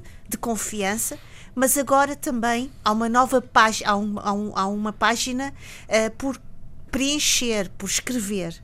E, e certamente ele terá sobre si as expectativas de que a sua liderança e o seu carisma como edil da cidade da Beira venha dar continuidade ao legado e aos projetos e, e, e expectativas e, e, sonhos que Davi Chimang teria para a cidade da Beira, mas também ele terá aqui outro desafio, que é ter uma voz própria, uma voz única e uma voz que possa uh, dar, ser uma, uma, uma mais-valia para a cidade da Beira. Isto é, que seja esta continuidade da Viximango para o bom sentido, na sua palavra, no seu no bom senso do que estamos a falar, mas também ser alguém que venha dar uma nova contribuição, abrir um novo espaço, uma nova narrativa no sentido, na, na governação da cidade da Beira. Portanto, uh, eu não vou falar muito mais porque estamos. Mas, não... Oxalá, mas, eu, mas eu queria falar um pouco mais. Senão, diga, um não, não, que... não, não, não, não é isso. Deixa-me só dizer isto. diga, diga. Quando eu quero dizer, quando eu estava a dizer não vou falar muito mais, é no sentido, e aqui, se me permitir, eu vou ser mais explícita, não vou falar muito mais no sentido em que estamos em Estou a lembrar-me agora da música do Sérgio Godinho. Este é o primeiro dia da vida eh, do, eh, de uh, Albano Cariz. Portanto, estamos a falar aqui de várias percepções, leituras, expectativas, mas nós vamos, vamos acompanhar este percurso e ver o que virá uh, da mão, uh, da, da, da, criatividade, do, do, do conhecimento que este vereador terá como edil da cidade da Beira. Mas estamos a falar de Albano Cariz, autarca. E, portanto, como, como digamos, como sucessor de David Simango na, na, na, autarquia da cidade da Beira, na Assembleia Municipal da cidade da Beira, Exatamente. parece que é a escolha mais sensata. Quanto a isso, não estará hum, grande dúvida, uma vez que ele até era o vereador para a área da construção e urbanização e era o braço direito de David Simango. Mas como líder do MDM. É homem para ser líder do MDM? É, é... Alberto Cariz tem carisma suficiente para suceder a David Simango como líder do terceiro partido, uh, do segundo partido da oposição e do terceiro partido do, país? Isso é uma pergunta que dava direito a um ensaio de, de, de muitas páginas. Mas assim, tipo em dois minutinhos.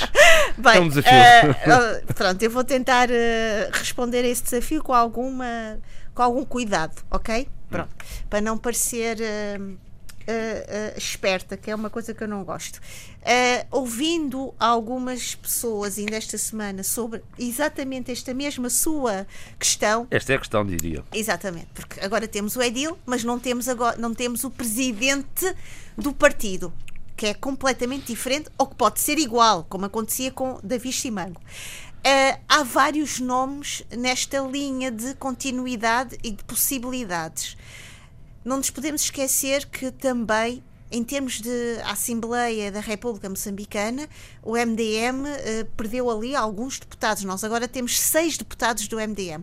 Há vários nomes eh, com, eh, que têm sido referidos e salientados para, para a possibilidade de, de, deste lugar, lamentavelmente, deixado com muito, muito precocemente por Davi Chimango.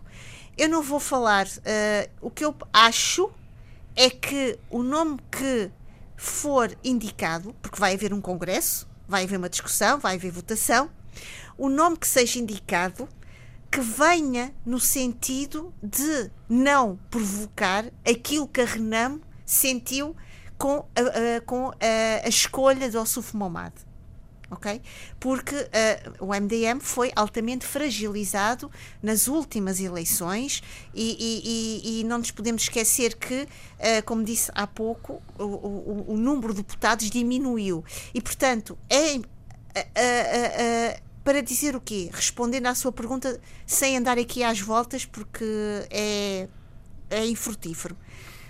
A decisão, a escolha, terá de ser extremamente ponderada, inteligente e cautelosa, quer para o presente, porque estamos é um presente muito ancorado a uma memória muito fresca e muito viva de quem é, quem foi e o que fez Davi Simango. E acima de tudo, para um futuro próximo em que esse futuro não traga, como aconteceu com a Renamo, nenhuma ala dissidente ou nenhuma não vou não vai ser uma junta militar porque não temos não são essas as características do MDM, tem, exatamente. Mas que não venha trazer para o MDM uma ala dissidente. Porquê? Uh, e, e, pensando também uh, recordando as palavras do Abílio o MDM é uma uma alternativa e que não que seja uma terceira via, mas que seja uma alternativa no tabuleiro democrático em Moçambique com força, com calibre, musculado e que traga realmente vozes uh, uh, uh, inteligentes, vozes com uma capacidade de aglutinar não só o eleitorado nacional, mas que possa trabalhar em conjunto com o outro eleitorado que é o da diáspora. E, portanto, o próximo presidente do MDM ou a próxima presidente da MDM deverá ter isso, deverá acho eu, reunir estas condições. Dizer o seguinte, oh, Sheila, deixa-me só fazer uma pergunta. Tudo. Agora que está, agora que está em, eh, em causa e, e, está muito, percebe-se bem que está muito eh, na ordem do dia essa, hum, enfim, essa expectativa de perceber quem poderá vir a ser o novo líder uh, do MDM.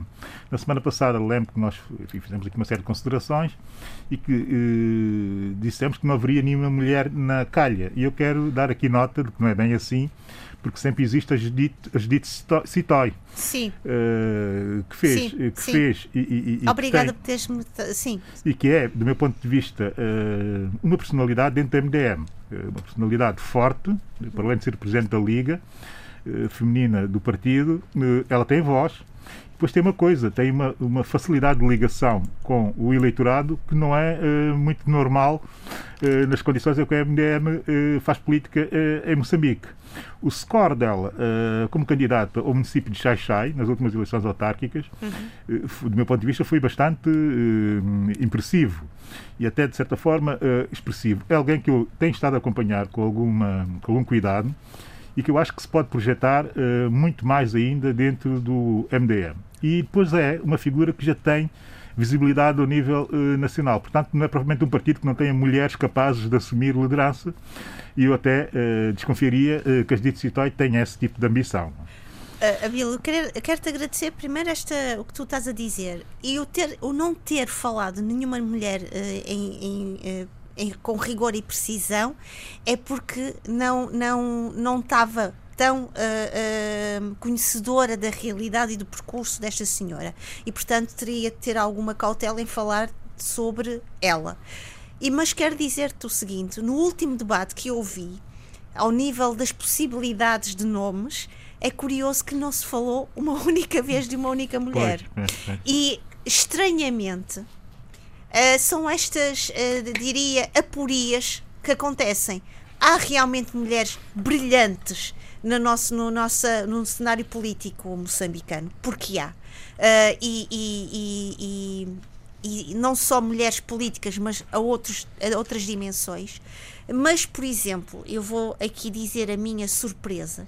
Eu sigo com muita regularidade uh, uh, os jornais uh, Moçambique, a Noite Informativa, o Jornal da Noite. Há um programa que é a Opinião no Feminino. E curiosamente, a Noite Informativa, que é uma, um programa que eu gosto muito de ouvir, no, é raro aparecer uma, uma senhora. Raro. É uma coisa que a mim é, é, é, há um programa que é a opinião no feminino. Uh, e porquê que uh, tem que tem de existir este tipo de, de fronteiras de género? Que é algo que me, que me põe um pouco uh, incomodada. Porque sempre que eu olho para a noite informativa, são sempre homens.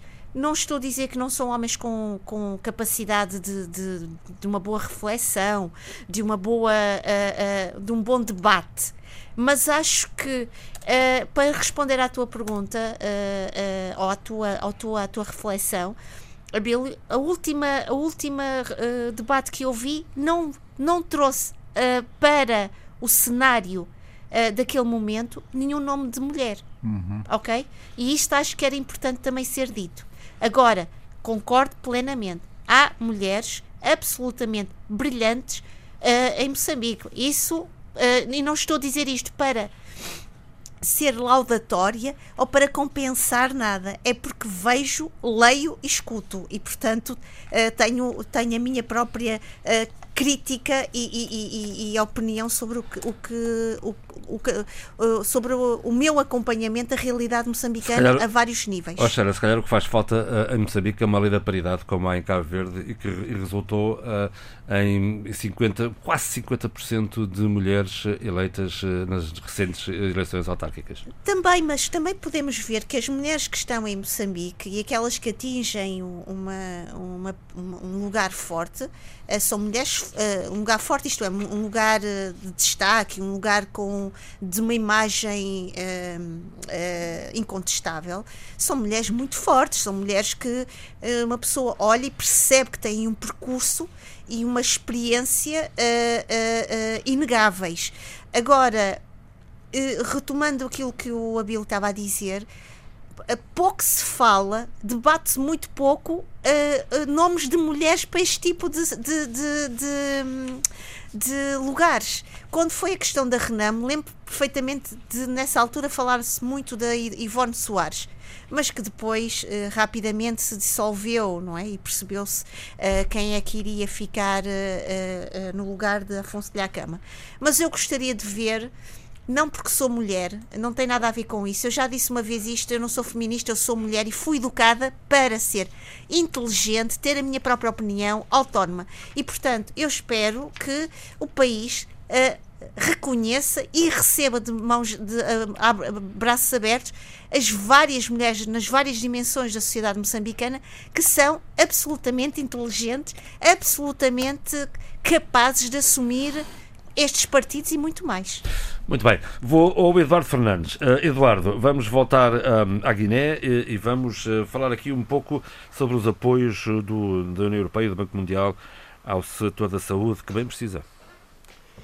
Exatamente. Uh, esta semana a Guiné-Bissau recebeu, digamos, donativos muito importantes uh, para o setor sanitário, para o setor da saúde, e que se traduzem em nove ambulâncias, todas equipadas, não é?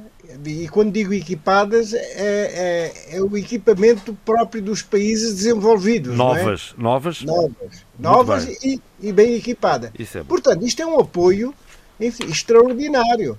Nós conhecemos a realidade do nosso país e sabemos de que, de facto, muitas, muitos doentes uh, acabam por perder a vida uh, por falta do transporte para o, para, o, para o, maior centro eh, de saúde do país, que é o Hospital Central de, de Bissau. Não é?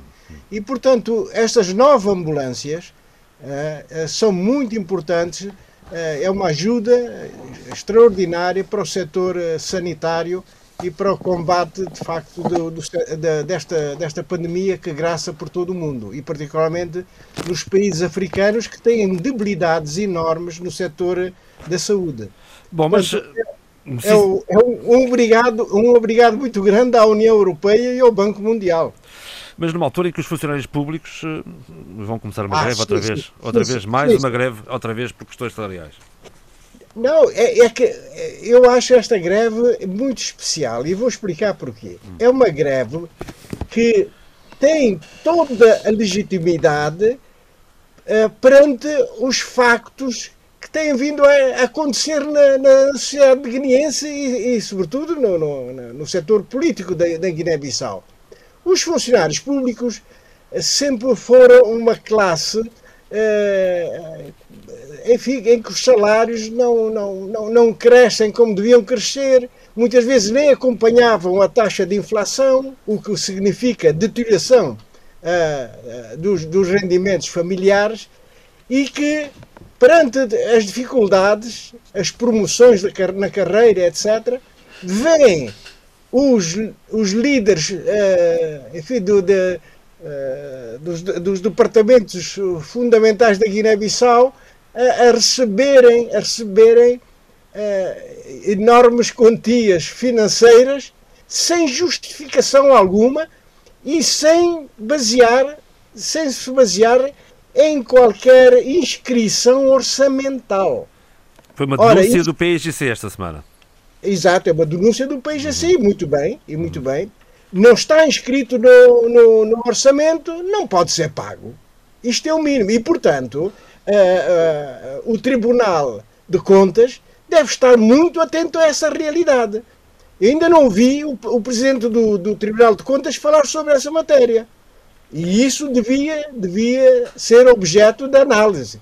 Portanto, como é que se faz distribuição de dinheiros públicos uh, muito bem canalizados apenas para, para, para, os, para os, dirigentes, em detrimento uh, da, da, da, grande maioria dos funcionários públicos que vivem o dia a dia com muita dificuldade porque os salários mal dão para alimentar a família. Portanto, isto é extremamente grave e vai, vai, vai fazer correr muita tinta e possivelmente alguma, alguma convulsão interna, porque uh, o NTG, é? a União Nacional dos Trabalhadores da Guiné-Bissau, uh, estão, estão determinados em, em, em levar eh, digamos, a voz e fazerem as greves que forem necessárias para, para, para reclamar uh, maior atenção sobre os, os, funcionários e não para os dirigentes, não é? Apenas para os dirigentes.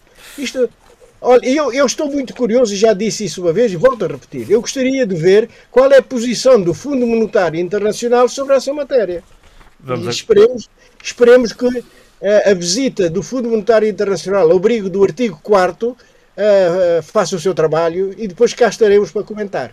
E ficamos à espera. José Luís, uh, Almada, em Cabo Verde, um, um, uma, série de juristas, uma série de juristas, encabeçados até por, por, por Germano Almeida, pelo advogado, também ele escritor, Uh, enviaram uma petição ao Presidente da República um, a pedir uma, uma justiça melhor. E o Presidente, curiosamente, um, uh, assinalou a recepção e, e, e, e, afirmou ter recebido aquela petição. Portanto, ele está atento. Uh, espero que sim, espero que sim, porque a situação é, é realmente eh, grave e com grande impacto em forma de escândalo na opinião pública. Mas uh, antes de falar da petição, deixe-me só, uh, porque paramos, falamos o Amadeu de Oliveira, do advogado Amadeu uhum. de Oliveira, em programas anteriores, Sim, mas houve novos episódios, Muito bem, está certo. nessa. Então diga lá, se faz favor. Muito bem. Bom, houve um mandado, como se sabe, o Amadeu de, de Oliveira continuou a fazer acusações públicas muito graves aos uh, juízes uh, do Supremo e a outros juízes, outros magistrados judiciais, chamando-lhes aldrabãozecos, manipuladores de processos e etc. E publicamente, e disse sempre que estava à espera que fosse preso porque as acusações são graves. Pronto, finalmente está preso. Nessa sequência, a, juíza Evanilda Mascarenhas Varela emitiu uma, um mandado de detenção e ele foi detido efetivamente. Mas a detenção foi filmada pelo presidente da UCID, António Monteiro. E todo mundo pôde ver a cena. E a cena pareceu-me um bocadinho caricato. Primeiro vê-se, portanto, as pessoas que iam deter Amadeu de Oliveira, o Amadeu de Oliveira telefonar nas calmas, depois, voluntariamente, a estender as mãos para ser algemado. É? Enfim, estava a ser filmado, não é? Estava a ser filmado Com e todo mundo viu. Claro. Mas, quando eu, de repente, ele opôs-se à prisão para ser carregado, como tinha como tinha dito. Isso já fazia parte do guião, já fazia parte do guião ia... e estava lá o António Monteiro para filmar, com certeza. Exatamente. Pois, e portanto claro. só, ia, só ia preso se carregado, né? E efetivamente foi carregado e, portanto, e preso. Depois ele reclamou que em condições lamentáveis, uma, uma cela sem, sem nenhumas condições. Portanto, e começou o julgamento. E o julgamento também foi uma saga. Porquê? Porque houve muitas eh, questões prévias, porque ele sempre alegando que a juíza é, era ilegítima para, para julgar, porque o juízo não seria competente, porque era um juízo eh, para julgamentos sumários, quando se tratava, no caso dele, de, uma, de julgamento em audiência ordinária normal, depois alegou-se a contraparte, da contraparte, que não, que se tratava não de julgamento por quarto juízo de julgamento sumário, mas de substituição eh, de um juiz, que a juíza, portanto, estava aí a substituir a coisa, e ele disse também que não podia ser, porque a juíza, repare bem, a juíza tinha um processo no Conselho eh, Superior da Magistratura, quando ela exercia funções do Tribunal de Santa Cruz, por falsificação de processos. E queixa feita por advogados e enviada pelo presidente do Tribunal de Santa Cruz. E, portanto, ficou-se nisso, no impasse e tal. E depois, depois, uh, o Amadeu Oliveira uh, alega coisas gravíssimas contra o sistema judicial. Primeiramente, diz que, a pedido do Presidente da República, para o Conselho de, de Superior da Magistratura Judicial de Cabo Verde, a pedido do Presidente da República, eh, portanto, eh, para se investigar as denúncias que vêm sendo feitas por Amadeu de Oliveira desde 2013. De facto, o Conselho Superior da Magistratura nomeou um inspetor superior judicial, o Dr. Jaime Miranda, mas diz o Amadeu de Oliveira que nenhuma averiguação foi feita, culminando tudo isso no arquivamento. Ele diz que não houve averiguação porque ele não foi notificado, os juízes não foram ouvidos, os juízes implicados não foram ouvidos e os documentos não foram analisados. E havia muita documentação. Por outro lado, houve também uma investigação de, do Ministério Público, dirigida então pelo Procurador Oscar dos Reis Tavares, que de facto ouviu Amadeu Oliveira, ouviu testemunhas, mas nunca ouviu os juízes. Portanto, e neste momento eh, encontra-se, o processo encontra-se pendente no Supremo Tribunal de Justiça eh, eh, por recurso de Amadeu de Oliveira há vários anos e sem nenhuma decisão. Portanto, o Amadeu de Oliveira conclui que o Conselho Superior da Magistratura, são palavras dele, para eu não ser implicado nisso, estou a citar, uma lavandaria, uma máquina de lavar a imagem de juízes perversos e prevaricadores que aldrabam frequentemente. E quando vamos ver agora o julgamento, vamos ver o seguinte. O julgamento depois, com certeza, que haverá recurso para o Tribunal de Relação de Sotavento. Previsivelmente, depois, haverá recurso para o Supremo Tribunal. E quem é a vara crime do Supremo Tribunal? São os juízes que são atualmente ocupados. Por isso, faz, são, que são acusados de todas essas tramóias, porque no fim tem que se chegar a alguma conclusão. Ou os juízes foram, foram eh, falsamente acusados e, portanto, quem terá que, que arcar com as consequências será o advogado Amadeu de Oliveira, ou eles estão implicados. Uma das partes tem que estar implicada. Por isso faz todo o sentido a petição de 70 pessoas já entregues ao Presidente a petição já entregue. No dia 2 de março ao... eram 21 subscritores da carta e agora Exatamente. temos de ser breves nesta posição porque já perdemos muito tempo com o Amadeu e há mais gente para falar, e por favor. Petição, portanto, e, a, e a petição é encabeçada por Germano Almeida e faz todo o sentido que haja, que haja, o Presidente da República não pode fazer muita coisa, né? Não pode fazer muita coisa, até pela questão da separação de poderes. Uh, mas pode fazer o seguinte: como se sabe, a nossa Constituição prevê que o Presidente da República dirija mensagens, mensagens à Assembleia Nacional, mas também prevê, a Constituição de Cabo Verde prevê que o Presidente da República inste o Presidente da da, da Assembleia Nacional que convoque que termine, a Assembleia Nacional para tratar de questões concretas. E como sabemos que o Conselho Superior da Magistratura Judicial apresenta relatórios ao, à Assembleia Nacional sobre o sistema judicial e os processos e tudo isso, portanto, pode-se de facto criar uma comissão eh, levantar essa questão na Assembleia Nacional, essa questão concreta da crise no sistema judicial e criar uma comissão de inquérito parlamentar que pode investigar. Na próxima legislatura, porque as, as, as eleições. Pronto, é, é, é, naturalmente, e não é para agora. as consequências, independentemente do julgamento em curso, portanto, uh, tanto mais que a Assembleia Nacional, através uh, da deputada Mercedes Delgado já tinha levantado a questão dessa crise.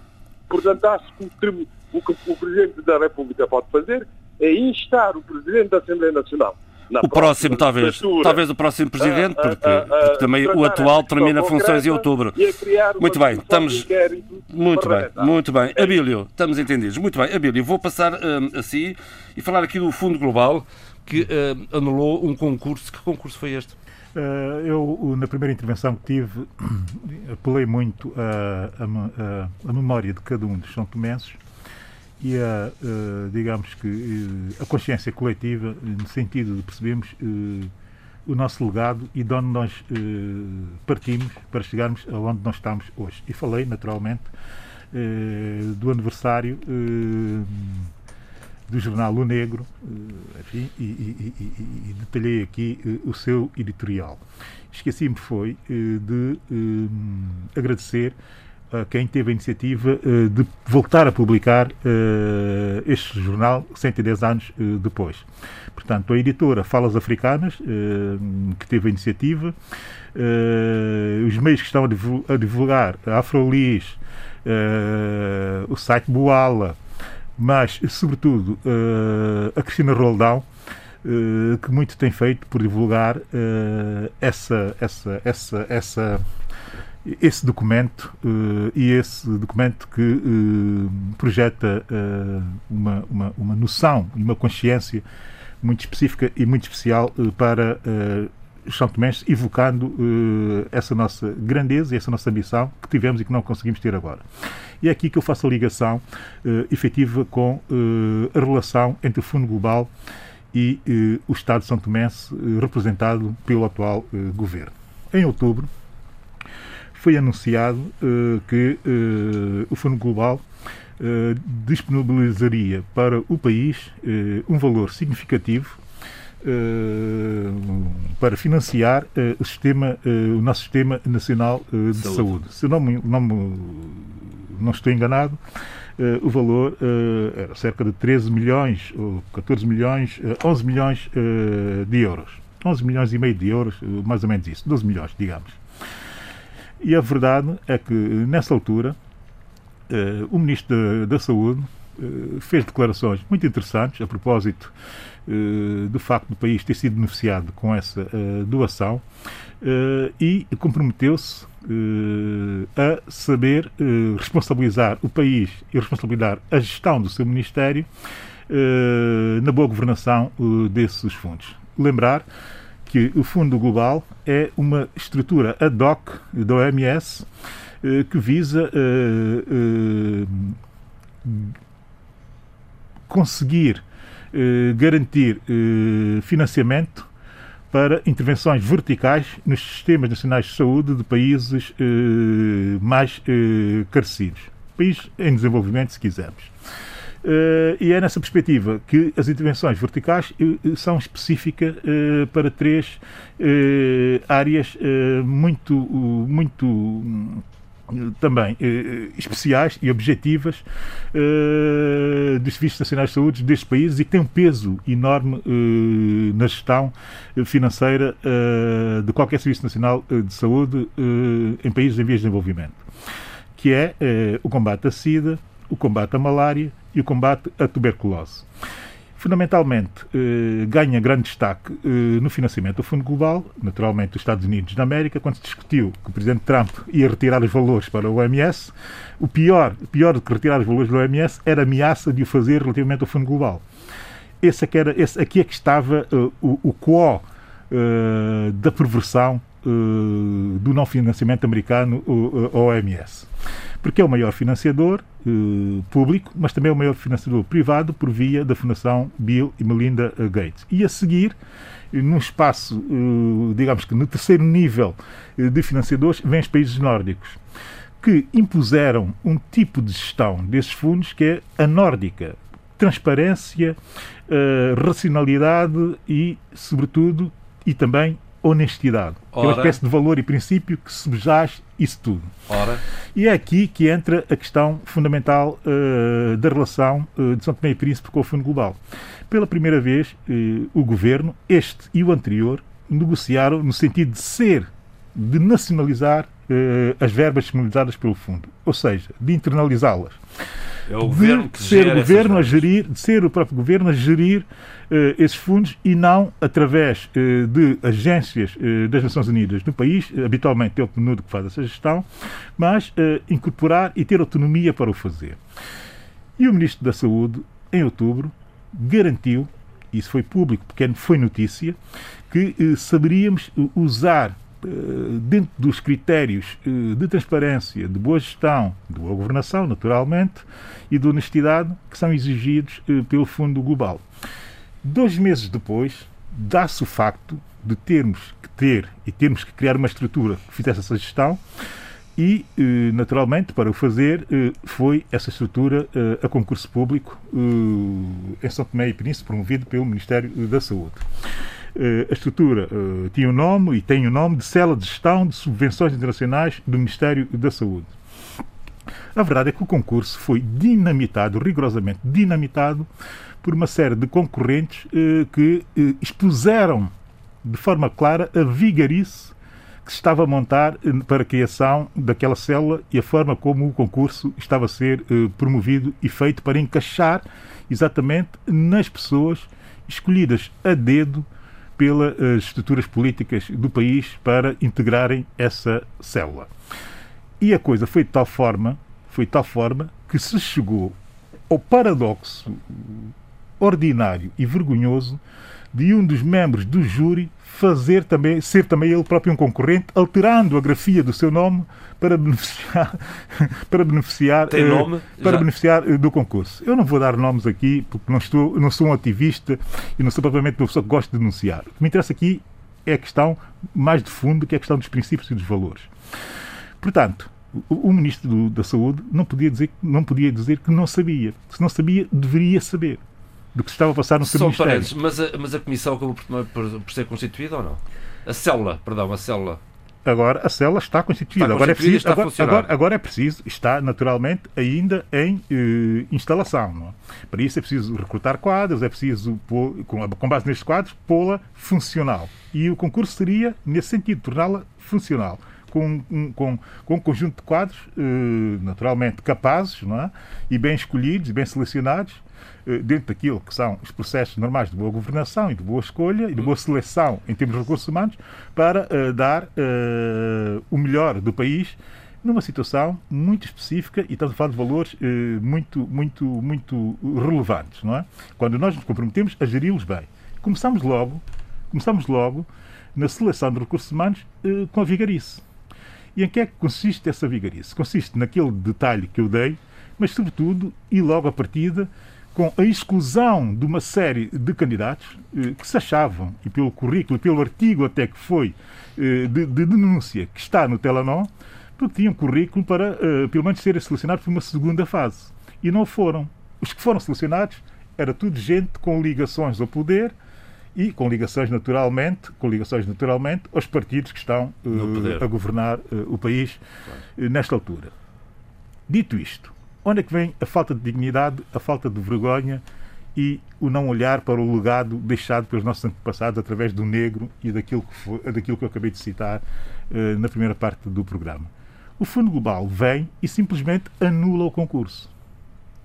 Ou seja, nós que estávamos a reivindicar a autonomia, a, re- a reivindicar a nacionalização e a internacionalização eh, desses fundos, passamos outra vez a situação de ter que levar com puxão de orelhas eh, de quem Portanto, não há de- célula, do- quer dizer, não há célula. ou do não, de quem, de quem ou com quem nós eh, comprometemos e responsabilizamos a gerir bem todo o processo de inter- de internalização desses, desses, desses valores.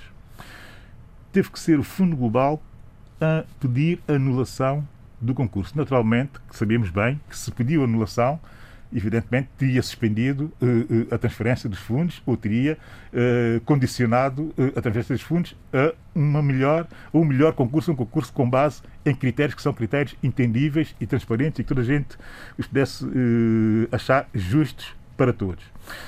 A verdade é que depois de fazer isso, o Ministério da Saúde foi mesmo obrigado a fazer um novo concurso já com base em critérios aceitáveis e já com base em eh, monitorização tanto do Fundo Global como uh, da, da- da cidadania uh, são tomense.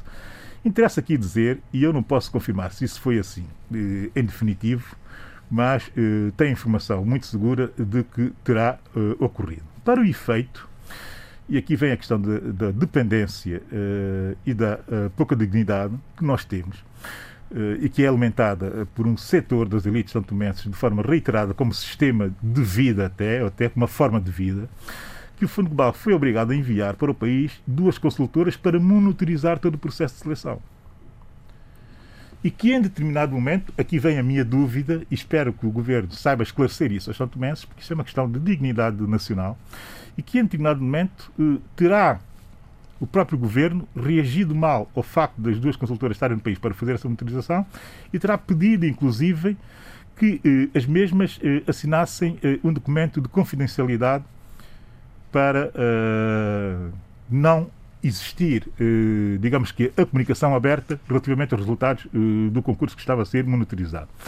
Nós não podemos agir assim, nós não podemos ter esse tipo de comportamentos, porque são comportamentos indignos, que não deixam o país em bom, em bom, em, em, com bom nome, que é o nome que o país merece, é o, nome, é o bom nome que os São Tomenses merecem. E não podemos estar a ter esse tipo de comportamentos. Essa nota que eu deixo, e hoje estou muito virado para legados, para reflexões eh, sobre aquilo que nós eh, podemos e devemos fazer, eh, devo dizer que faço com muita dor, faço com muita dor porque eh, não, é, não, era expectável, nunca me passou pela cabeça que chegássemos a estes níveis eh, de desleixo e de, e de indignidade. Muito bem, vamos, vamos às notas uh, finais, uh, meus amigos. José Luís, uh, qual é a sua recomendação? Tem uma, uma, visita? A minha recomendação é uma coisa muito boa e inédita, que é o Museu Virtual da Música Cabo-Verdiana, concebida e construída pela musicóloga, musicóloga ou doutorada em música cabo-verdiana, Gláucia Nogueira, que é brasileira e, portanto, é nacionalidade cabo-verdiana.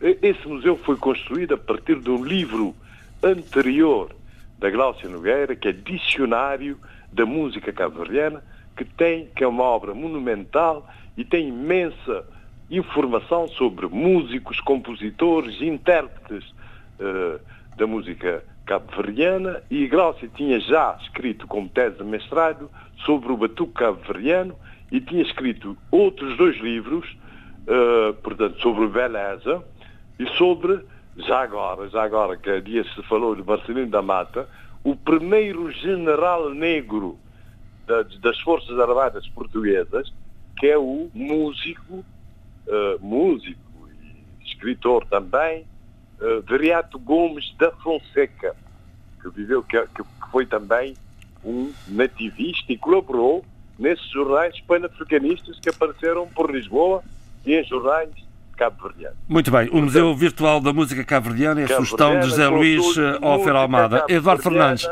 a sua sugestão.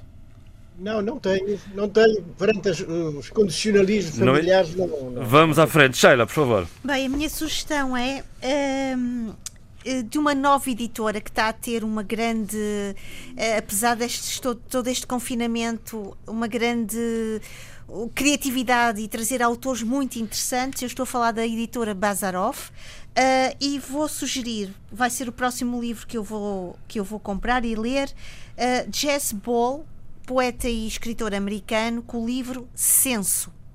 Um excelente livro para se ler. Um, Abílio. Eu, duas sugestões eh, e uma homenagem. Estou a aproveitar o espaço que o Eduardo Fernandes me deixa lamenta, por, por, razões lamentáveis e melhoras eh, para a família, Eduardo. Eh, um documentário, Juízes em Causa Própria, o documentário de autoria do Nilton Medeiros e Jerónimo Muniz, está disponível na página de Facebook de Nós Por Lá. São 48 minutos, 52, 52 segundos de, e 10 eh, frames. De grande, e 10 frames. Já agora. Eh, de grande reflexão sobre a justiça e sobre o estado da justiça em São Tomé e Príncipe. Tive a honra de ser convidado para dizer algumas palavras, modestamente filo, eh, e espero que os São Tomenses vejam o documentário e que reflitam sobre o estado da justiça, que é um reflexo também do estado do país. E veio a Portanto, propósito disso a sugestão musical ou não? Não, ainda antes disso, ainda antes disso, mas tem que ver com a sugestão musical de alguma forma, estamos aqui só a falar de arquipélagos e de ilhéus e de gente eh, excepcional. Eh, Artes Plásticas, René Tavares eh, leva o Chiloli Unlimited, esse livro e essa postura para o Teatro Batazar eh, Dias, em Funchal, eh, na Madeira, uh, com uma exposição a partir do livro, mas não só, uh, indo para lá dele, uh, que tem a, tem, a, sua apresentação no dia 6 de março, portanto amanhã, sábado, na, Ilha da Madeira, e que estará aberto ao público até dia 16 de abril. E, portanto, quem estiver na Madeira, quem por lá passar, entretanto, mesmo com a Covid, mesmo com a pandemia, que vá ver, mas entanto é preciso seguir a obra do René Tavares, que está cada vez melhor e cada vez mais marcante dentro daquilo que é a cultura uh, são tomense. Por último, uma homenagem uh, a Johnny Pacheco. João Pacheco não é um músico qualquer, não é um músico qualquer de salsa, de pachanga ou do que seja, é absolutamente um gênio que criou uma banda All Stars, que é a Final All Stars, uma banda uh, de grandes músicos uh, que se reuniam para fazer uh, música latina na América. E, e João Pacheco também foi o fundador e o grande produtor da Fania Records, que é a produtora criada por ele à volta da Fania uh, All Stars. Há um disco, um, um, LP que eu tenho em vinil uh, de 1974, que foi a, a ida da Fania All Stars uh, ao Zaire, a Kinshasa. Uh, e é uma, um, um, disco de um espetáculo ao vivo deles em Kinshasa que é absolutamente genial. Eles têm uma relação muito próxima com, com, com a África e, e tem inclusive um álbum uh, dedicado inteiramente ao continente e é uma das canções de João Pacheco e Su Nuevo Tumbao, uh, que é uma homenagem, que é do seu primeiro álbum, que é uma homenagem à África, cujo título é Dakar, ponto final, que é uma descarga salsera absolutamente genial. Essa é a minha homenagem a um grande músico que muita, muito pouca gente conhece o seu papel na divulgação da música latino-americana, sobretudo da, das músicas negro-latino-americanas, músicas crioulas do Caribe, fusionando com tudo o que era grande música. Portanto, aqui deixo João Pacheco, que até me emociono Dakar, quando falo dele. Não é? Dakar, ponto final, Dakar que vive dias eh, difíceis e sobre eles eh, falaremos na próxima semana também da viagem, da viagem do Papa ao Iraque. Assim se fez o debate africano com o apoio à produção de Paulo Seixas Nunes e Vitor Silva, o apoio técnico de João Carrasco. Eu sou João Pereira da Silva. Fiquem bem.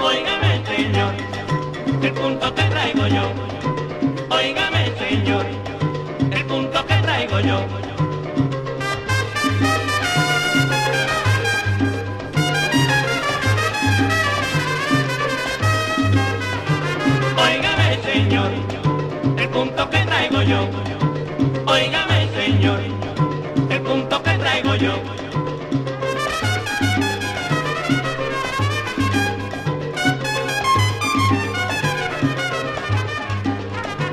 Óigame, señor, el punto que traigo yo.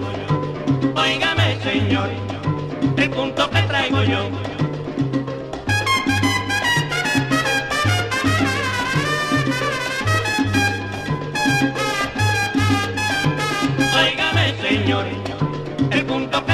Yo. Óigame, señor, el punto que traigo yo.